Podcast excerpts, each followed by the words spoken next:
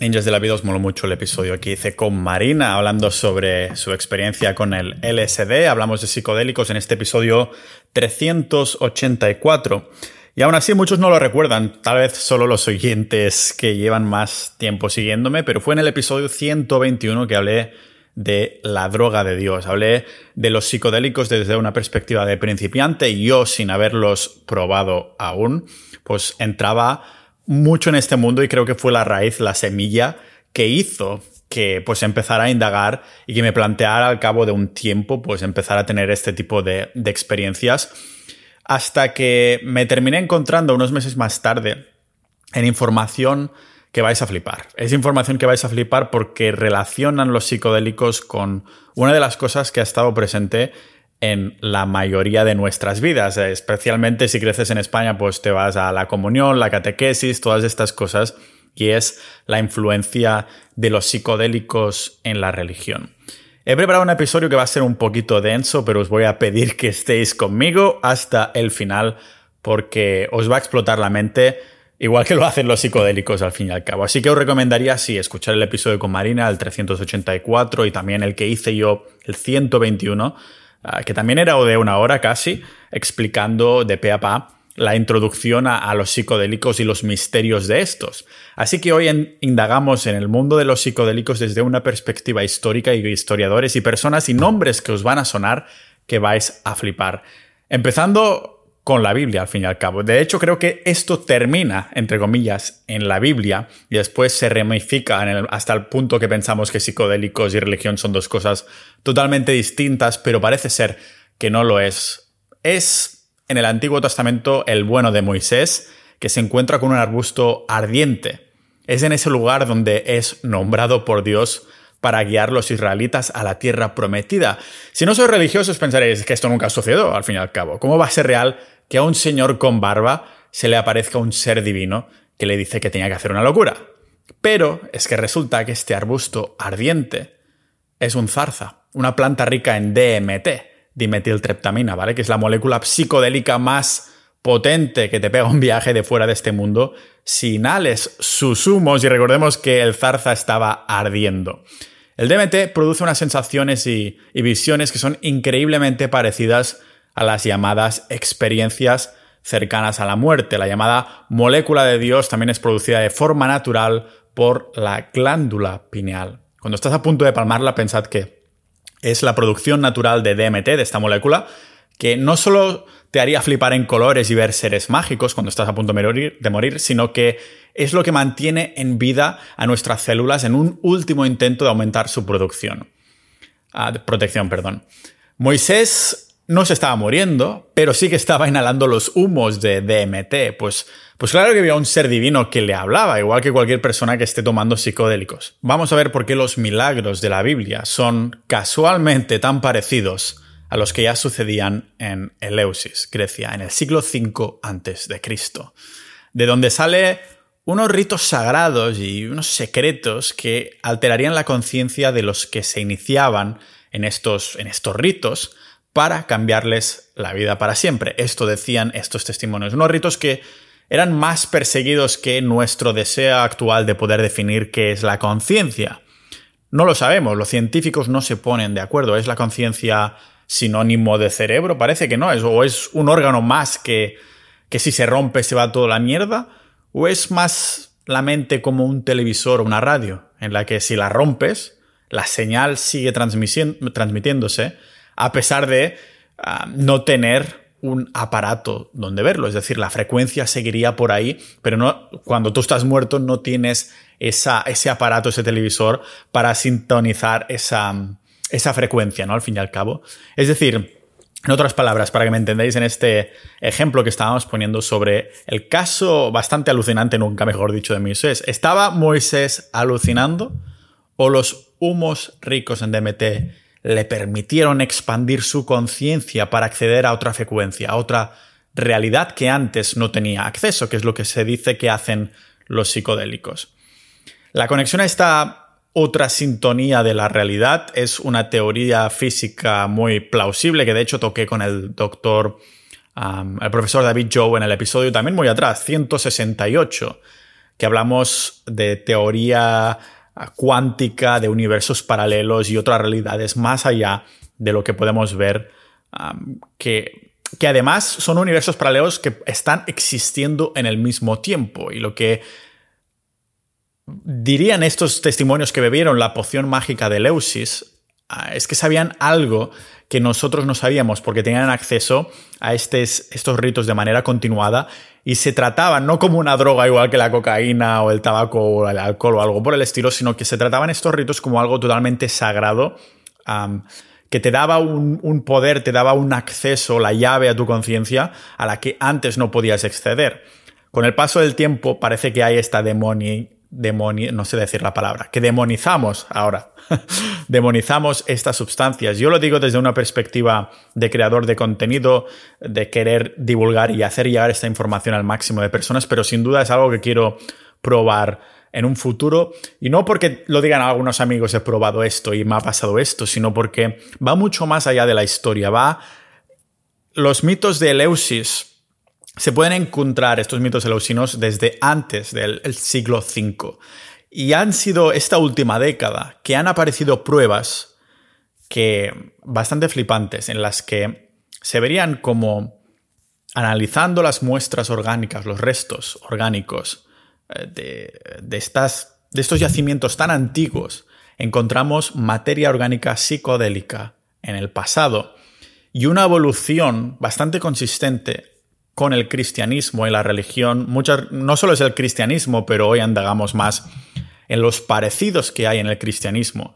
Y para mí, yo ya lo dije en ese episodio de hace tiempo, ya lo dije en el episodio en el que hablaba el 121 de, de los psicodélicos, que yo no fui religioso hasta que me encontré con esta información que hoy he querido expandir un poco más, en el que dije, bueno, la Biblia, pues es una historia contada así tal cual, a lo mejor transmitiendo enseñanzas, pero si lo pones desde una perspectiva psicodélica, pues claro que me creo que este señor con barba se encontró un ser divino. La pregunta que no sé responder, y muchos de vosotros seguramente tampoco, es, ¿los seres que aparecen cuando estás en estado psicodélico son reales o son productos de una imaginación y ya está?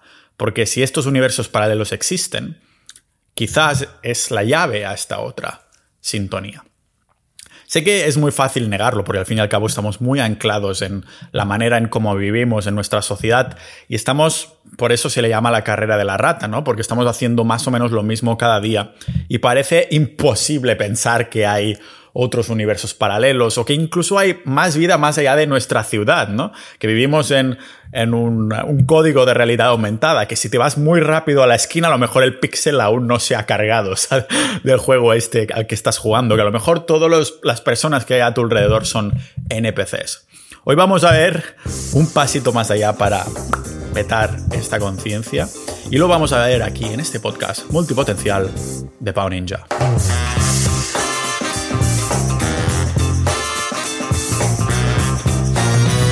Antes que nada, como siempre, agradecer a los miembros de Sociedad.ninja, que es la comunidad del podcast, multipotenciales que tenemos montones de intereses.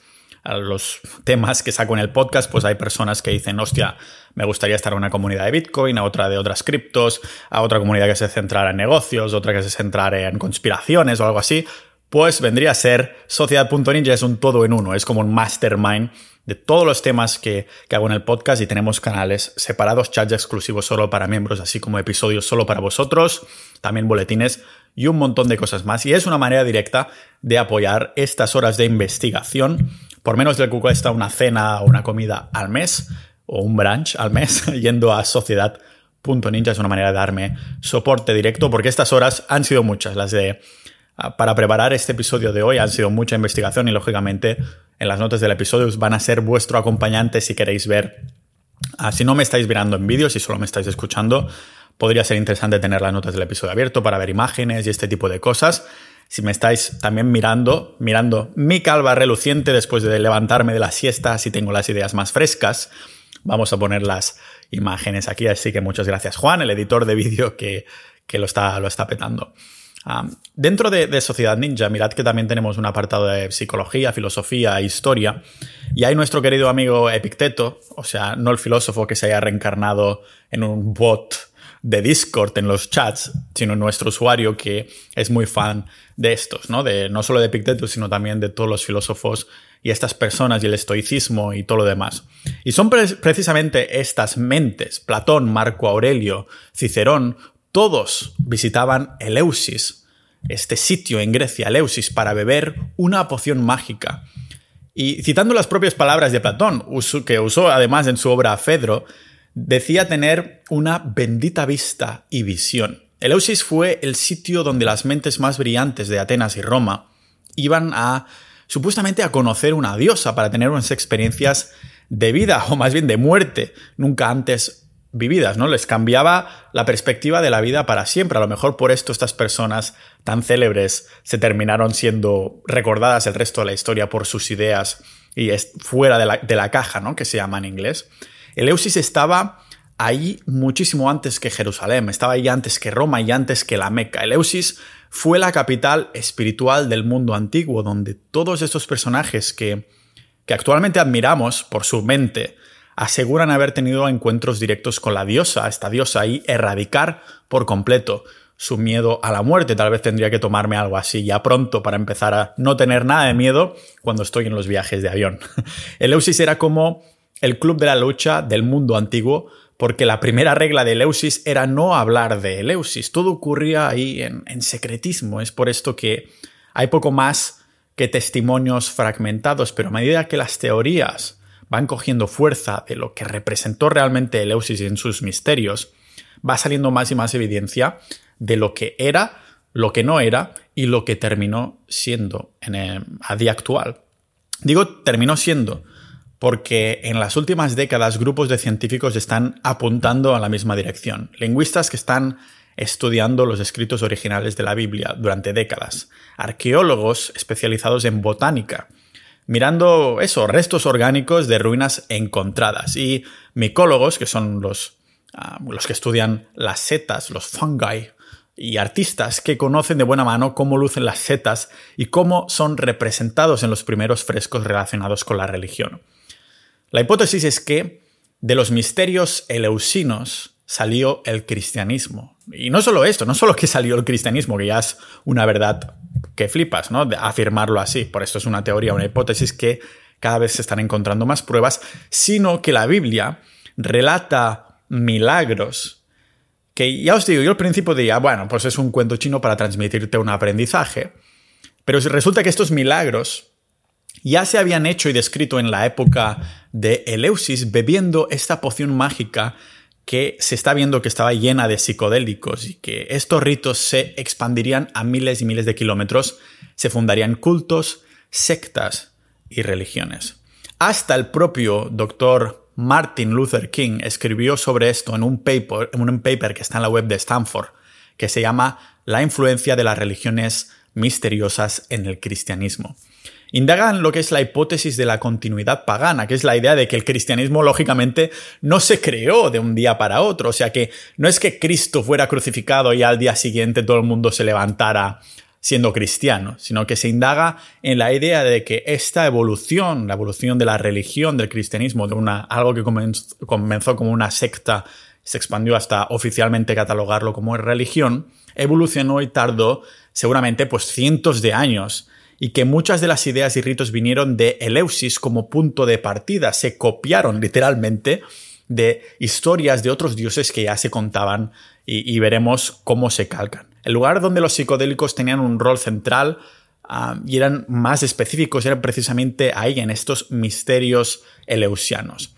Y más adelante voy a comentar algunos de los libros que he utilizado como fuentes, como fuentes de inspiración y autores que he escuchado entrevistas, he leído sus libros y demás, que os voy a recomendar y los vamos a citar más adelante, pero yo creo que queréis que vayamos directamente a, a la chicha de la cuestión y es que pensad en la versión más temprana de la iglesia. Pablo, San Pablo, escribe básicamente la mitad del Nuevo Testamento, escribiendo cartas en griego a, a hablantes griegos en sitios como en Corinto, que es Grecia, o lo que hoy es Turquía, o Filipos, que es una ciudad de Macedonia que ya no existe. Escribe a los colosenses, a los gálatas, a los romanos, a los que...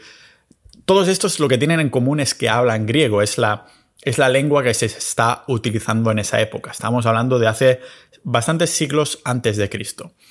La, lingüística es importante aquí porque es en el griego las palabras que usa San Pablo y y los demás para hablar de vino, que es este elemento que vemos tan y tan repetidamente en toda la Biblia. Todos usan el griego para referirse al vino durante más de mil años, mil años, pero que es mil años antes, mil años después y mil años durante ah, y después de Jesús. O sea, la palabra que se usa en este griego original no es vino como tal, sino que es fármacon, que significa droga, que es lo que usaría cualquier hablante griego.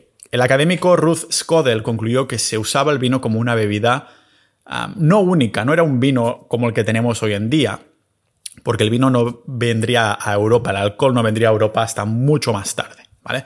Así que Ruth Skodel concluyó esto, que el vino era en verdad una, o más bien dicho, la palabra vino que se utiliza es realmente fármaco, que es una bebida con cientos y ciertos componentes. Cada vino era distinto, era no, no de sabor o de dónde venían las uvas, sino que se hacía una mezcla de distintos componentes dependiendo de lo que querías, lo que no querías, dónde se hacía este vino, dónde no se hacía. Como lo que sí tenían en común es que era como una especie de droga contra el dolor, un elixir medicinal que puede tanto curar como dañar. Esto es lo que significa la palabra fármaco en griego. O simplemente un sacramento, un sacramento para ponerte en contacto con los dioses del vino. Y ahora fliparéis hacia dónde vamos, ¿vale? Porque es un elixir que los lingüistas razonan que la Eucaristía cristiana deriva en verdad de dar un psicodélico, un tipo de vino psicodélico en los rituales de Eleusis. Esta Eucaristía a medida que pasa el tiempo se volvería lógicamente un placebo, pero se mantendría el lenguaje del el cuerpo de Cristo, que vendría a significar la sangre y el cuerpo del Dios que se está bebiendo o comiendo. Ahora entraremos en eso. Si vamos a las primeras obras encontradas que hacen referencia al culto cristiano, la forma de sustancias psicodélicas están presentes en todo momento, en todo momento, pero se van diluyendo a medida que pasa el tiempo. Debemos empezar por la historia inicial de las personas que nos dice la Biblia, Adán y Eva. El fresco más antiguo que se conoce sobre Adán y Eva, que haría nacer ¿no? Adán y Eva a, toda la humanidad, al hombre, lo representaban a ambos en este primer fresco que os voy a adjuntar a las notas, al lado de lo que es la fruta prohibida. Pero ojo, porque esta fruta prohibida está representada como una seta, que algunos micólogos dicen representar la manita muscaria, una seta alucinógena.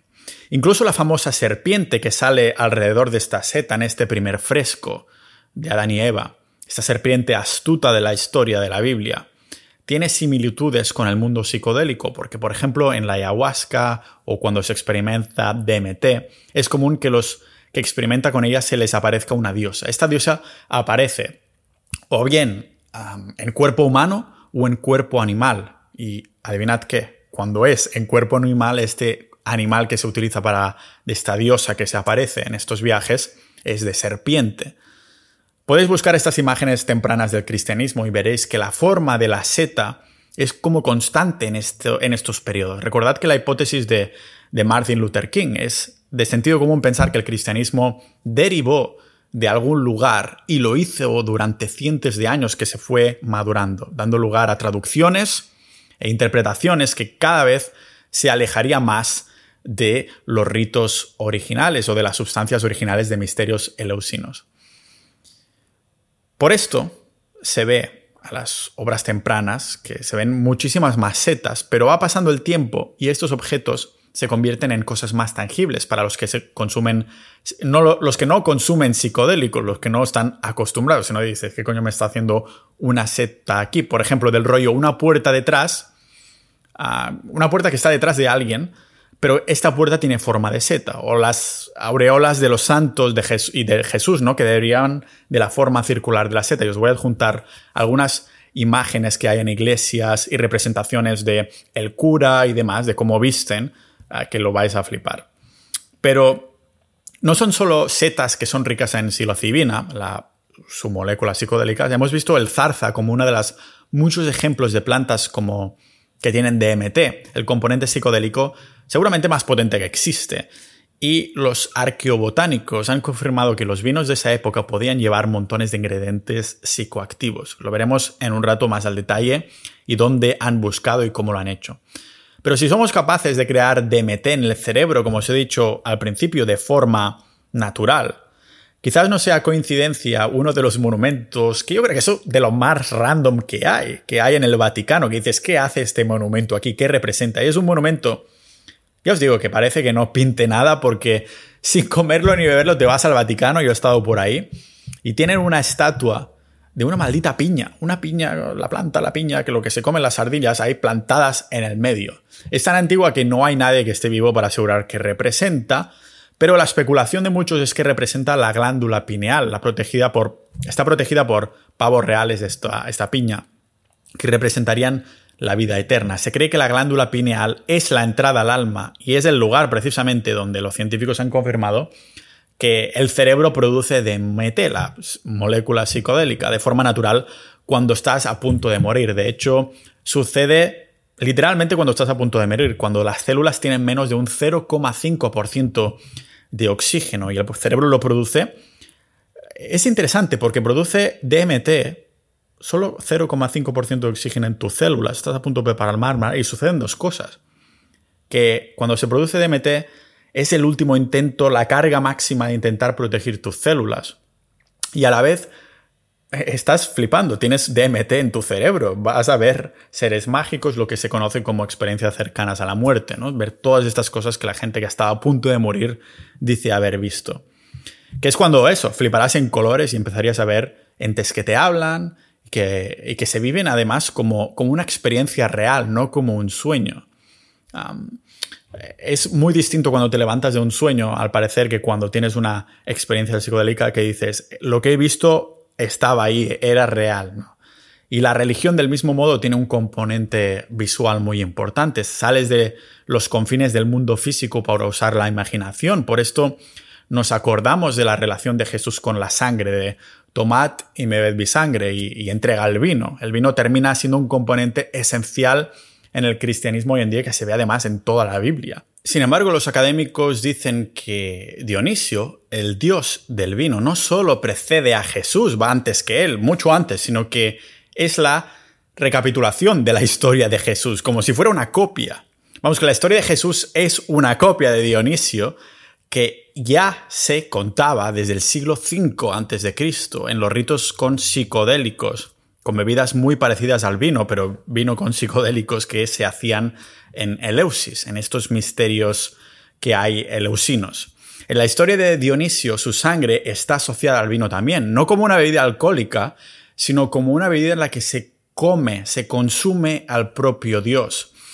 Los clasicistas como Walter Burker describieron que la bebida sacramentada del vino es lo que hace salir a la luz la idea de, del entusiasmo, porque te llenas del espíritu del Dios. Al beberlo a Él, a través de su sangre, te identificarías con Dionisio al obtener sus poderes divinos, ¿vale? Las similitudes entre Dionisio y Jesús no son pocas. Recordemos que eh, el mito del dios Dionisio ya estaba ahí mil años antes de la historia de Jesús de Nazaret, y aún así Dionisio nace de una mujer virgen, como Jesús, Jesús es crucificado por los romanos y dice ser el cordero que quita los pecados de este mundo. Y fijaros que antiguamente había el rito de matar un animal donde se le echaba todos los pecados que el pueblo había cometido. Pues bien, Dionisio es asesinado en manos de los titanes, pero antes de morir coge una forma de toro, que es precisamente el animal más sacrificado en la antigua Grecia. Dionisio también resucita y va al cielo para liderar el mundo mortal con su, con su padre, Zeus. Jesús hace lo mismo, ¿vale? Como si fuera un fénix, además de las cenizas del bueno de Dionisio, sale una versión mejorada de los humanos, lo mismo que representa y que sucede después de la muerte de Cristo. Y hay incluso muchos más elementos que no vamos a entrar aquí, que se parecen a estas dos historias, muy similares, como si los escritores de la Biblia hubieran cogido estas historias y las hubiesen adaptado a un mundo más contemporáneo sin mencionar a los psicodélicos o en código descifrado. ¿Vale? Cuando el lingüista Brian uh, Murarescu, que es, yo diría que la persona principal que me, ha inspirado a hacer esto por un libro que comentaré más adelante en el episodio, cuando Brian analizó los textos originales en griego, que escribió San Juan, parece ser que la historia de Dionisio es disfrazada, o sea, de Jesús. Es Jesús realmente es la historia de Dionisio, pero con una persona que no habla tanto de Dios, no es un dios Dionisio, sino que es la historia de un mortal, pero con las mismas historias de Dionisio. Como en las bodas de Caná, por ejemplo, que es solo en los escritos de San Juan que ocurre esta famosa transformación de agua a vino, que casualmente es el milagro que lleva practicando el dios Dionisio desde muchos años atrás. Pero esto no termina aquí, no dejamos el griego, ni el vino, ni los milagros, porque una de las primeras iglesias del mundo está casualmente a solo una de las primeras iglesias cristianas del mundo. Está solo a una hora de lo que era antes Eleusis, porque los primeros miembros de esta secta salían de las partes donde se hablaba griego. Es por esto que es interesante seguir los textos originales en griego de la mano de estas personas, estos lingüistas que lo han estado estudiando. En uno de los escritos que San Pablo manda a esta iglesia en particular, está enfadado porque están en esta iglesia consumiendo la Eucaristía equivocada y esta es la razón por la que están, según San Pablo, mentalmente y espiritualmente dormidos, como dice él. Lo interesante es que Brian Moramescu nos cuenta que la palabra en griego que se utiliza para decir dormirse, koimao, no significa dormirse, sino que es morir. O sea, koimao es la palabra exacta en los textos originales que San Juan usa para referirse a la muerte de Lázaro en la Biblia. En, la historia está en la que Lázaro muere y resucita. Sería uno de los un milagro bastante mierda por parte de Jesús si Lázaro simplemente estuviera dormido y se levanta de la siesta. San Pablo está diciendo que está preocupado que estén usando un vino que les está haciendo morir. ¿Cómo te podría un vino hacerte morir en un mundo griego donde aún no tenían licor destilado? Recordamos de nuevo que el alcohol no entra en Europa hasta muchos siglos atrás. Es por esto que no hay una palabra para describir el alcohol aún, porque viene del árabe, como alquimia o alcohol, álgebra, todas esas palabras que empiezan con al delante porque es el, artículo arábico, ¿vale? Igual que el en español o il en italiano. Lo que quiero hacer ver aquí es que en estas primeras fases del cristianismo, el vino no es una bebida alcohólica, sino es una poción en el que se mezcla un montón de cosas, especias, perfumes, hierbas o hongos. Quizás sea un hongo, algo, que está en ese vino que se utiliza en estas primeras Eucaristías de esa iglesia, la que se manda estas cartas cabreado, que los está haciendo morir y lo están usando de una forma recreacional y sin utilizar las recetas originales de San Pablo, intenta desalentarlos.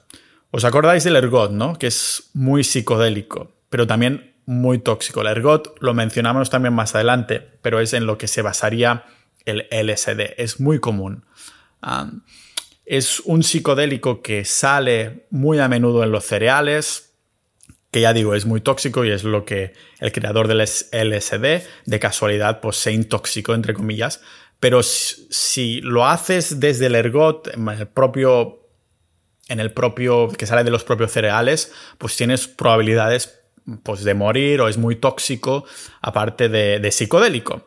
Los primeros autores simplemente especularon que, de que contuviera el ergot, pero ya no hay que especular. Aquí todo se empieza a poner aún más interesante que simplemente puras conspiraciones. Hace muy pocos años, Solo en 2007, de hecho, descubrían la bodega de vinos más antigua del mundo en Tel Kabri, que es eh, como en el norte de Israel. Además, es que estas recetas que descubrieron ahí se mandaban desde entonces a Egipto, donde algunos ya especularon que desde las primeras dinastías usaban psicodélicos y por esto hay esta fascinación por la muerte y seres que son como medio animales, medio humanos, unas entes que casualmente se te aparecen en estas visiones psicodélicas. Así que dicen los egipcios, también estaban usando algún tipo de psicodélico seguro porque estas visiones aparecen así. ¿Y qué tiene que ver esto con el cristianismo? Pues que la localización de estas bodegas donde encontraron algo tan antiguo, estos vinos,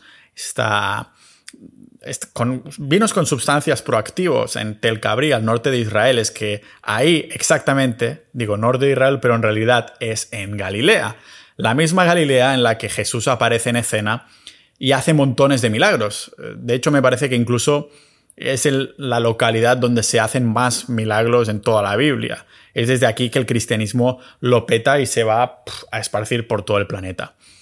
Seguimos por estas líneas porque hace menos de un par de años también, en una ciudad en ruinas de Israel llamada Tel Arad, que es al sur de Jerusalén, casualidad, los investigadores encontraron restos orgánicos de incienso y psicodélicos en las ruinas de los altares. Los investigadores pues, describen el templo como una versión más reducida del templo de Salomón y de ahí sacaron una muestra que tenían en el museo de hacía años, que no habían pensado ni en analizar hasta que empezaran a ver todas estas teorías. Con estas teorías, pues eso, decidieron, vamos a pasarle un análisis arqueoquímico, que es que miran componentes orgánicos de hace muchos años, ¿y qué encontraron? Pues los resultados devolvieron restos de THC, CBD y CBN, que son las siglas de moléculas psicodélicas. O el CBD os sonará a más de uno. Dicen que es el primer ejemplo de sustancias proactivas que se ha encontrado en la historia por ahora. Así que imaginaros estar en un templo haciendo un ritual en esa época y que eh, la persona que está dirigiendo el rito va esparciendo humos psicodélicos con un incensario. La misma rutina que hoy mismo los curas siguen haciendo, pero sin psicodélicos se originaría de ahí, igual que la Eucaristía, aunque ahora los productos usados sean puramente, bueno, placebos, pues no es difícil especular que vienen de ritos con sustancias mucho más fuertes y que ah, te harían ver seres divinos. Lo que está claro es que desde entonces, con el intercambio de productos y especies, esta nueva religión o secta en esa época con visiones tan potentes se esparciría como la pólvora gracias a el comercio de estos productos por ahí y de decir, mira, te voy a, vas a fliparlo cuando te venda esto, ¿no? Si volamos a Europa, nos encontramos también con más pruebas en Pompeya, que, a la que yo también he estado. Recordad que en Pompeya es donde hubo esa erupción volcánica que dejó fosilizados sus habitantes en los años 80 después de Cristo, cuando esto del cristianismo ya estaba empezando a, a lo mejor a pillar un poquito más de tracción. Si algo bueno dejó este accidente es que los arqueólogos, o sea, es muy impactante, yo lo vi ahí y dije, guau, estos son personas que están fosilizadas por la, la erupción volcánica, por las cenizas y ves ahí sus cuerpos en el suelo y tal, pero ya digo, si algo dejaron de bueno es que los arqueólogos tuvieron la oportunidad de poder analizar más restos orgánicos de esa época porque se conservaron muchísimo mejor gracias, entre comillas, al volcán. Y encontraron restos de cannabis, opio y otras sustancias para estos rituales. El bueno de Brian Moramescu, siguiendo estas pistas, volando hasta Grecia y un montón de localizaciones más para hacer más análisis de restos orgánicos, que es una tecnología al fin y al cabo que es del siglo XXI. Empezó a indagar en esto, pero desgraciadamente todas las muestras que encontraba que quería analizar, al estar ya restauradas, Ah, para presentarse en los museos estaban contaminadas y no se podía analizar los restos orgánicos. Y el tío ya pensó, hostia, esto se queda aquí. Se termina en una teoría, una hipótesis, hasta que se encontró con algo muy interesante en la antigua Iberia, la España actual. La gente no es consciente de hasta dónde se extendió la cultura griega En, esta, bueno, en esta cultura prerromana, pero iba desde Iberia hasta Afganistán, una extensión de terreno que es alocado, era enorme eso. Es en la necrópolis de las Ruedas, en Valladolid, que encuentran no hace mucho kernos, kernos griegas, que son como, como vasijas del siglo II antes de Cristo. Teniendo en cuenta que era una sociedad prerromana y era la civilización baxea que se llama, ¿qué hacen ahí kernos griegos? Lo interesante es que esta especie de cántaros, de estos kernos, que se encontraron ahí en Valladolid, tienen como una, voy a adjuntarlo en las notas del episodio, un mini cántaro adjuntado en la misma pieza. Ah, lo único con lo que se pueden pensar los investigadores es que tenía una utilidad este mini cántaro de control de porciones, tipo un poquito de esto y mucho de lo otro. Porque si te pones demasiado de lo pequeño, mal, lo vas a sufrir. O sea, los arqueólogos determinaron que ahí se hicieron rituales con vino, pero ya hemos dicho que el alcohol no se introduce en Europa hasta cientos de años más tarde, así que ¿Qué tenía ese vino para hacerlo apto para hacer rituales? Pues los investigadores hacen pruebas arqueoquímicas a, a un cerno específico, a un kernos en griego, y sale positivo por cerveza enriquecida con iociamina. La iociamina solo puede ocurrir en plantas, ah, lo, que se llaman solanáceas, ¿vale? Donde sí tenemos las plantas rollo tomate o la patata que forman parte de esta familia, pero también la mandrágora, que es altamente psicodélica y fijaros que se encuentra en... Ah, cuando se encuentran estas muestras están en un, funeral, ¿vale? En una zona de ritual. Se concluyó entonces que este mix, este cóctel de lo que encontraron, era para facilitar los muertos del viaje hasta el otro mundo, o quizás de que los que estaban atendiendo al funeral, a la ceremonia, pudieran dar el paso a los que fallecieron y a los que estaban despidiendo, como para acompañarlos. Y atención, porque no solo termina aquí en España, si viajamos hacia mi tierra natal, en Cataluña, encontramos otro yacimiento que nos da pistas de cómo y qué se consumía. Aquí hubo incluso más pistas. Fue en las ruinas encontradas en la antigua Emporion, actualmente en Ampurias, en la comarca del Alampordà, en la provincia de, Girona, ¿vale? Ahí también encuentran otro de estos kernos, cántaros griegos, con la particularidad de mini recipientes en uno supuestamente para controlar las proporciones. Y de nuevo, ¿qué hacen ahí kernos griegos para rendir culto espiritual con sustancias raras? Pues Emporion eh, Empurias ahora. Emporion en griego significa lugar de intercambio, una ciudad griega que fue fundada 600 años antes de Cristo por una civilización que venía de lo que hoy es, mm, hoy pertenece esa parte a Turquía.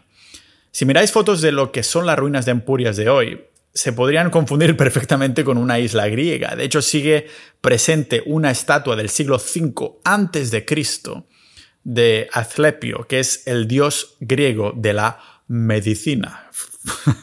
el Asclepio, esto, el dios de la medicina, ya veis qué tipo de medicina. Porque es en estos yacimientos que se encuentran monedas y, arte de Perséfone, que es la diosa del inframundo, la misma diosa que los que se iniciaban en Eleusis y a los misterios eleusinos se encontraban, veían cuando bebían la poción mágica. Iban ahí a Grecia, a Eleusis, cuando existía, a conocer, a hablar con Perséfone, con este ritual, y sin embargo encontramos pruebas de esta veneración en un pueblucho catalán. bueno, en esta época no era catalán, pero ya me entendéis, ¿qué hacían ahí? ¿Vale? Y de hecho estoy pensando en Sociedad.ninja de organizar una salida para ir a Empurias a ver los restos de esto, porque la cosa se pone más interesante en la provincia de, por ahí, por Girona. Es en el Mas Castellar de Pontós. Es en la misma comarca, donde descubren más ruinas. Es, Mas Castellar de Pontós es como una pequeña granja en un pueblecito de poco más de 200 habitantes llamado Pontós, que los arqueólogos describen como una granja griega. Y he escrito a la señora, ahora que ya está jubilada, que llevó las excavaciones durante años, la buena de Enriqueta Pons. Le he escrito a ver si hay suerte y devuelve los mensajes y a lo mejor nos concede una entrevista o podemos visitarla o algo por el estilo. El caso es que en el Mas Castellá encuentran montones de instrumentos de rituales como para incienso psicodélico o el comos, que es una especie de cántaro, con arte estaba representando la veneración del dios Dionisio en un desfile de griegos borrachos. ¿Os fijáis de lo que esto representa? Voy a adjuntar también las notas del episodio, ¿vale? Por, por si no fueran pocas las cosas que apuntaban a los ritos con psicodélicos, todo se vuelve, se va volviendo aún más raro. Y es que encuentran cerámica con representación de un tío llamado Triptólemo, ¿vale? Triptólemo. El bueno de Triptólemo no es un dios, sino que es una especie de misionero de los misterios, que mola bastante porque está volando encima de un dragón. Pero es que este señor es originario de Eleusis. ¿Qué hace en España? Según la mitología de Triptómeno, es un misionero que sale de Eleusis para enseñar a cultivar cereales, pero es que en esa época la gente ya conoce muy bien la agricultura. La teoría que seguimos diría que estaba ahí no para enseñar a cultivar los cereales, sino para enseñar a cultivar lo que crece en los cereales, el ergot, el cornezuelo del centeno que hemos mencionado antes. Si algo nos dice este misionero es que los misterios eleusinos siguieron su curso hacia el oeste, lo que es medio raro porque celebrar los misterios eleusinos fuera de Eleusis estaba muy penado, muy, muy penado, era un sacrilegio. Se llamaba la profanación de los misterios. De hecho, uno de los discípulos más brillantes de Sócrates fue pillado celebrando los rituales eleusinos en su casa, como quien se mete un triple de LSD, y el pavo se convirtió en un, básicamente en un renegado de, esa sociedad hasta el punto que tuvo que huir de Atenas. En cambio, en Iberia, en España, nadie te está vigilando si estás celebrando esto porque te han transmitido estos misterios, estos rituales desde fuera. Ah, pero no es porque quieras hacerlo en casa, te gustaría estar en el Eusis haciéndolo. Seguro que te encantaría estar ahí en Grecia, pero imagina que estás viviendo en España en el siglo V antes de Cristo. España ni siquiera existe como tal. No te puedes permitir pasar semanas en un carro y caballo para tener esas experiencias, para llegar a la raíz, a la fuente y estar en estos rituales de la parte original. Es como si quieres tener un viaje de ayahuasca hoy en día. Claro que ojalá pudieras ir a la Amazona, pero muchos optarán por hacerlo en otro setting, que no será igual de espiritual que en el Amazona, pero será un buen intercambio antes que no hacerlo. Vendría a ser lo mismo. Quizá por esto, la buena de Enriqueta Pons, la arqueóloga que ha llevado esto durante muchos años antes de jubilarse, se encuentra con una gema. Lo que se encuentra es una capilla doméstica que supuestamente serviría para practicar los misterios eleusinos. Aún tenemos más confirmaciones cuando vemos todo lo que los arqueólogos encuentran en Más Castellada Puntos. Montones de artefactos creados y siendo transportados desde Grecia. Pero además es que encuentran tres perros sacrificados, tres hembras. Y qué casualidad que solo hay una diosa en Grecia asociada a esto. Es Ectae, ¿vale? La diosa griega de la magia, de la brujería. También encuentran como 10 cántaros griegos que están asociados al uso exclusivo del dios Dionisio para beber su poción mágica, su sangre, eh, acordaros, de transformarse en el dios, ser el dios bebiendo su sangre. La copia de Jesús. Jesús la historia de Jesús es copiada de Dionisio con el tema este de la sangre y muchos otros. Así que a mitad de los 90, cuando descubren esto, Enriqueta llama a un arqueobotánico, a Jordi, y analizan los restos orgánicos de un cáliz de los encontrados. No solo encuentran que se había consumido un tipo de cerveza, sino que además encuentran los restos de ergot, el hongo psicodélico. Y cómo no, tengo que agradecer a los autores y expertos que me han iluminado con esto, que vas leyendo y dices, no me lo puedo creer, tengo que hacer un episodio, al menos uno, explicando todo esto y que después podamos debatirlo dentro de Sociedad Ninja en el apartado de psicodélicos o historia. La verdad es que los dos mundos se encuentran.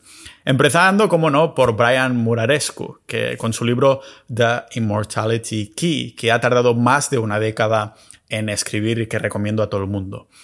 Lógicamente, este libro lo voy a compartir en todos los formatos, en audiolibro y en escrito, dentro de, de la comunidad en sociedad.ninja, para que lo podamos debatir aún más.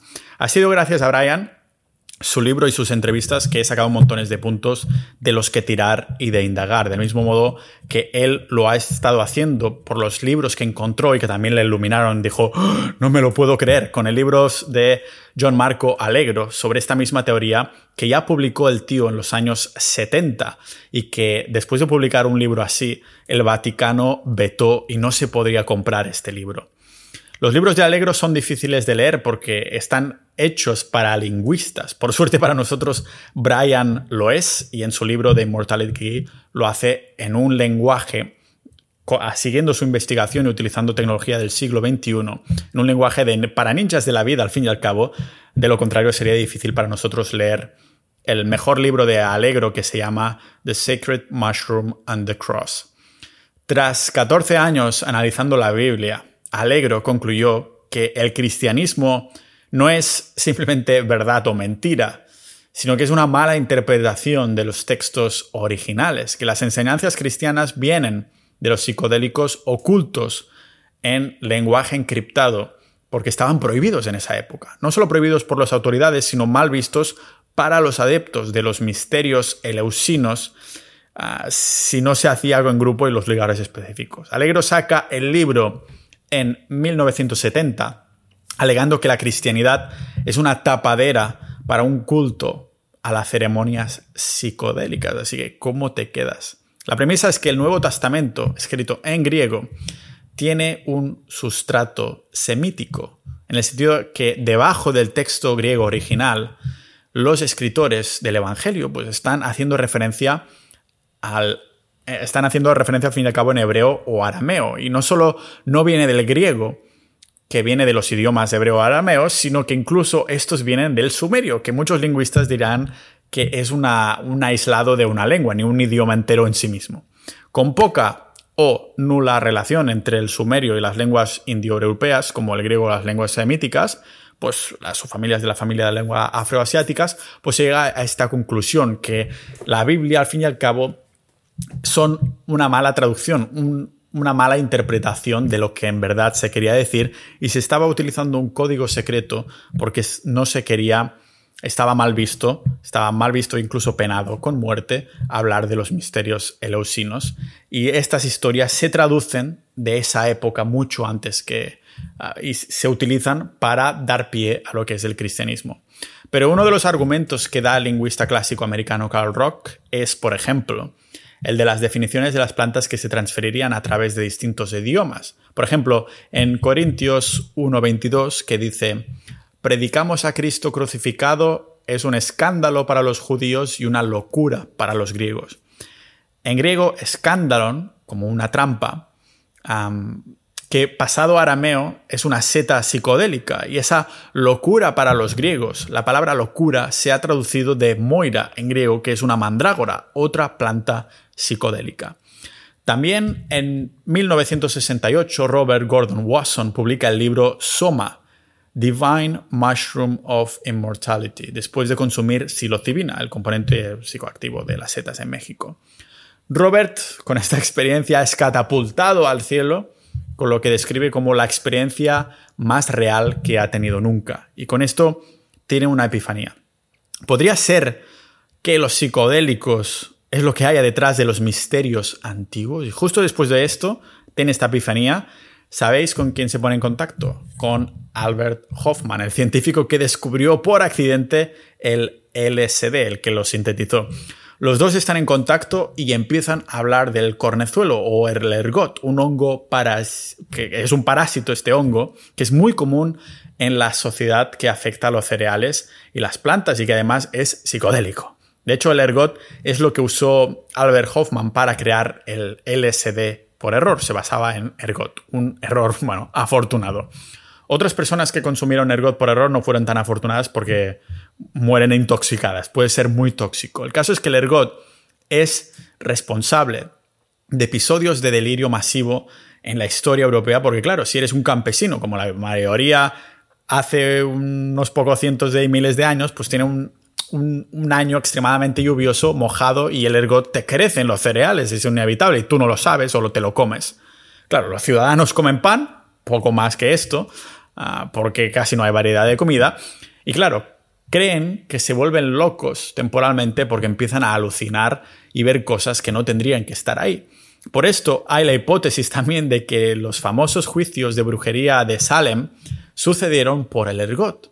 No es descabellado pensarlo porque se sabe que justo ese año fue malo y muy lluvioso ah, para la cosecha. Y claro, los maridos habrían consumido ergot sin saberlo y pensaban que estaban bajo hechizos de sus mujeres. Esos autores que hemos visto hoy han creído con convicción que fue la experiencia de los psicodélicos, que ha sido parte de la cultura durante miles de años en, bueno, virtualmente todas las culturas, no importa si es en el Amazonas o en África, que han nutrido los impulsos de vivir las experiencias. Desde el arte de las cavernas, extrañamente psicodélico y todo parecido entre ellos, y es increíble porque sea donde sea la cueva donde encuentras arte psicodélico, se parecen, tienen el mismo tipo de formas. Hasta también las ideas místicas de las religiones desde los antiguos egipcios pasando por el cristianismo actual. ¿De dónde obtienes la idea de el más allá? ¿De dónde sacas la idea de un cielo o de un infierno si no es de un alterado estado de conciencia? Los poetas homéricos ya hablaban de el inframundo muchos siglos antes de Cristo. Quizás fueran sueños, realmente lo que sea que soñamos lo sabréis vosotros, no tiene un impacto, una autoridad como lo puede tener una experiencia psicodélica. Cuando te levantas de un sueño sabes que estabas soñando. Hay algo de las experiencias psicodélicas que tiene esta percepción de la realidad, de que lo has vivido. No es como una epifanía, una opinión o un sueño. Tienes la sensación que lo has vivido. Estabas ahí y era cierto, lo más real que has visto nunca, como describe Carl Rock. Los mismos griegos usaron el ciceón que bebían en una ceremonia ritual y anual. Era el único momento del año donde podías usar esta droga y además se hacía de forma secreta. Son los llamados misterios eleusinos de los que no podías hablar, pero al igual que el Club de la Lucha, hubo algunas personas que hablaban de visitar el inframundo, haciendo contacto con la muerte y cosas así. Y estas muestras analizadas con tecnología del siglo XXI donde se confirma el ergot y otras sustancias psicodélicas. ¿Qué indica esto? Pues el hongo ergot sabemos que es muy tóxico por sí solo, hasta el punto que si lo consumes en tu cosecha húmeda te puede pillar gangrena o cosas peores. Y aunque el bueno de Hoffman lo aisló por pura coincidencia para crear LSD, se especula que los griegos también encontraron una manera de aislar la partícula psicodélica del ergot en su vino. Por esto pienso que es más que plausible que estas sustancias hayan participado en el desarrollo y en el transcurso de la religión y la creación del cristianismo. Las coincidencias no son pocas. Hoy os he presentado algunas, aunque se quería presentar más eh, encuentros de yacimientos, los análisis que han encontrado de las materias orgánicas que se estaban conservando. Pero si nos lo operamos a pensar, la Biblia o una religión desde una perspectiva psicodélica puede tener todo el sentido del mundo. Vamos a debatirlo dentro de los canales de historia y psicodélicos seguro en sociedad.ninja, así que si queréis participar, ya lo sabéis. Sociedad.ninja es una manera de apoyar estas horas que he pasado investigando esto, resumiéndolo. Comentadme qué es lo que os ha parecido más alocado o no os alocado, o si os ha pasado como a mí y ha sido una poquito, un poquito de epifenia. Habéis dicho, hostia, claro, ¿cómo he estado tan ciego? Claro, no es que sea verdad o mentira, puede ser una mala interpretación, por eso es como el juego del teléfono, que vas pasando la información y al final todo sale más exagerado. No es tan exagerado, de hecho es poco exagerado. Si ciertas palabras de las Biblias, la Biblia las cambias por psicodélicos, pero se ha querido escribir o relatar o interpretar para personas que no están consumiendo estas sustancias. Hay una, como dice Graham Hancock, hay una lucha de los poderes, de los que están, al fin y al cabo, dominando lo que es el mundo, la narrativa mundial, para que no podamos acceder a estos estados alterados de conciencia, o más bien dicho, para que no queramos acceder. Tiene todo el sentido del mundo. Así que sin duda voy a indagar más de esto, más episodios. Tampoco quiero saturarme de una sola cosa, porque además de este tipo de episodios puedo tardar una semana perfectamente en prepararlos. Así que ya sabéis, sociedad.ninja para apoyar. Muchas gracias a los miembros actuales por haber dado apoyo hasta aquí. A tú también, oyente, que seguro que vas a entrar en sociedad.ninja. Y como siempre, nos vemos en el próximo episodio de este podcast multipotencial de Pau Ninja.